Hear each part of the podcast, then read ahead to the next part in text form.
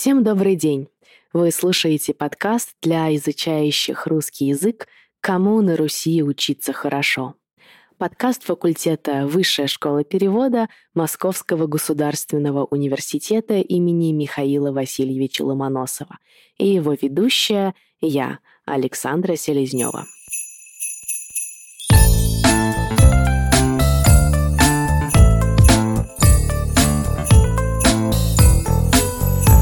Новый год в России – это самый главный праздник в году. Его все очень ждут и любят. Поэтому сегодняшний выпуск будет посвящен Новому году. Раньше Новый год в России было принято отмечать 1 сентября. Но с указом Петра I дату Начало Нового года перенесли на 1 января. В России говорят, как Новый год встретишь, так его и проведешь. Поэтому все стараются отметить Новый год в кругу семьи и друзей. Подготовка обычно начинается за несколько недель до праздника. Нужно нарядить елку, украсить окна гирляндами, составить новогоднее меню, определиться с местом празднования, купить подарки семье и близким. Последнее время появилась новая традиция. Она пришла в Россию с Запада. Нужно подводить итоги года, писать в блокноте то, что получилось сделать в прошлом году и ставить новые цели на Новый год. 31 декабря у многих на работе короткий день. Это означает, что можно уйти с работы пораньше и начать готовить блюда к новогоднему столу. Нужно сходить в магазин, приготовить много вкусной еды и не забыть положить подарки под елку. Наверное, это самое приятное. Что же обычно можно увидеть на новогоднем столе? Конечно же, салат оливье. Приготовить его несложно.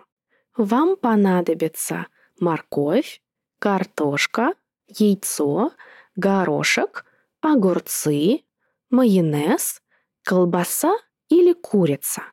Если вы не едите мясо, то можно не добавлять колбасу и курицу. Кроме салата на новогоднем столе обычно есть бутерброды с красной икрой, шампанское и мандарины.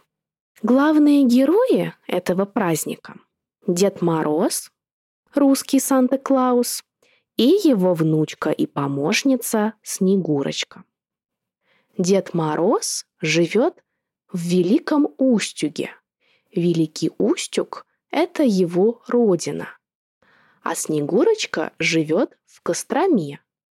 Можно даже съездить в эти города и познакомиться с Снегурочкой и Дедом Морозом поближе.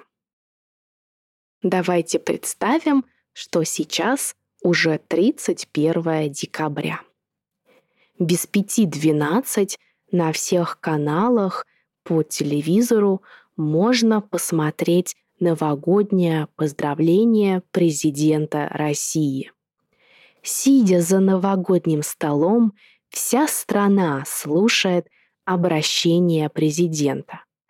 А когда бьют куранты, это большие часы, нужно успеть написать на листочке свое желание, поджечь, бросить пепел в бокал шампанского и выпить.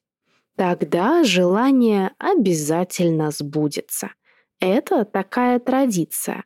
Попробуйте сами, чтобы понять, что это работает. После того, как пробили куранты – а обычно люди идут гулять на улицу, смотреть на салют, зажигают бенгальские огни, танцуют и поздравляют друг друга уже с наступившим праздником. Ну что ж, друзья, уже совсем скоро Новый год. Надеюсь, у всех есть новогоднее настроение, праздничное настроение. Поэтому я вас поздравляю с наступающим Новым годом и прощаюсь с вами до следующего года. Надеюсь, что ваша цель на следующий год – выучить русский язык еще лучше.